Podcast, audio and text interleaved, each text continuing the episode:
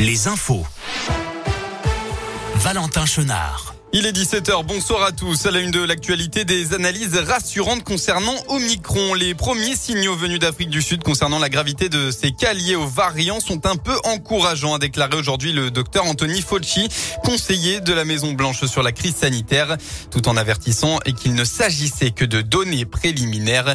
Pour rappel, le seuil des 50 000 contaminations quotidiennes de Covid-19 a été dépassé en France hier. Que se passe-t-il à l'aéroport de Lyon-Saint-Exupéry? Depuis ce matin, le site internet de l'aéroport annonce ses vols comme ayant tous du retard. Si les voyageurs se sont évidemment inquiétés pour leur voyage, il semblerait que les trajets ont bien eu lieu à l'heure. Alors serait simplement un bug d'affichage du site internet? Eh bien, d'après les informations du progrès, l'aéroport connaîtrait depuis déjà ce samedi des difficultés informatiques.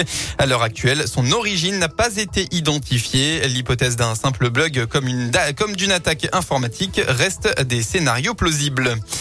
Dans le Nord-Isère, c'est un habitué des comparitions immédiates. 27 mentions dans son euh, casier judiciaire. Un homme a été de nouveau jugé ce vendredi pour harcèlement. Le suspect aurait menacé de mort son ex-compagne ainsi que le compagnon de cette dernière, euh, dernière depuis sa cellule de prison. Entre le 16 avril et le 16 octobre 2021 et incarcéré à Saint-Quentin-Falavier, ce dernier a appelé les deux victimes plus de 1200 fois. Le trentenaire a été condamné à une peine de 3 ans de prison dont 18 mois d'un sursis probatoire renforcé. Il lui interdit d'entrer en contact avec ses victimes, de paraître en Isère et dans l'Ain à sa sortie de prison et l'autorité parentale lui a été retirée. Les sports, on commence par cette claque en football. La Manita pour Saint-Etienne. Et oui, en début d'après-midi et pour le compte de la 17e journée, les Verts affrontaient le Stade Rennais à Geoffroy Guichard. Les deux équipes ne boxent décidément pas dans la même catégorie. Les Verts, après un 3-0 en première mi-temps, n'ont jamais réussi à revenir dans la partie. Score final 5 buts à 0. Troisième défaite d'affilée donc pour les Stéphanois qui pointent toujours à la dernière place euh, du classement.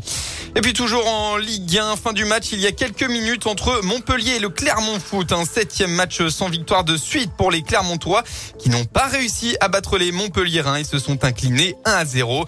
Pas de changement au classement, le club reste 17e. Et bien, un mot de Coupe de France reporté il y a une semaine en raison de la neige. La rencontre du huitième tour entre le club de Haut-Lyonnais dans l'Ouest Rhodanien et Bourgoin-Jailleux équipe iséroise s'est joué cet après-midi. Un match de haute volée qui s'est terminé au tir au but après un nul 3, 2, 3 partout et c'est euh, Haut-Lyonnais qui passe au pénal La météo, enfin un tour d'horizon de votre début de semaine dans la région. Après quelques petites averses dans la matinée, les éclaircies vont être présentes dans l'après-midi. Demain, ça ne va malheureusement pas durer puisqu'on retrouvera de la pluie jusqu'à au moins mercredi soir, avec même de grosses averses de neige attendues dans la nuit de mercredi à jeudi partout dans la région. Pour les températures, vous aurez au maximum de la journée demain entre 2 et 5 degrés.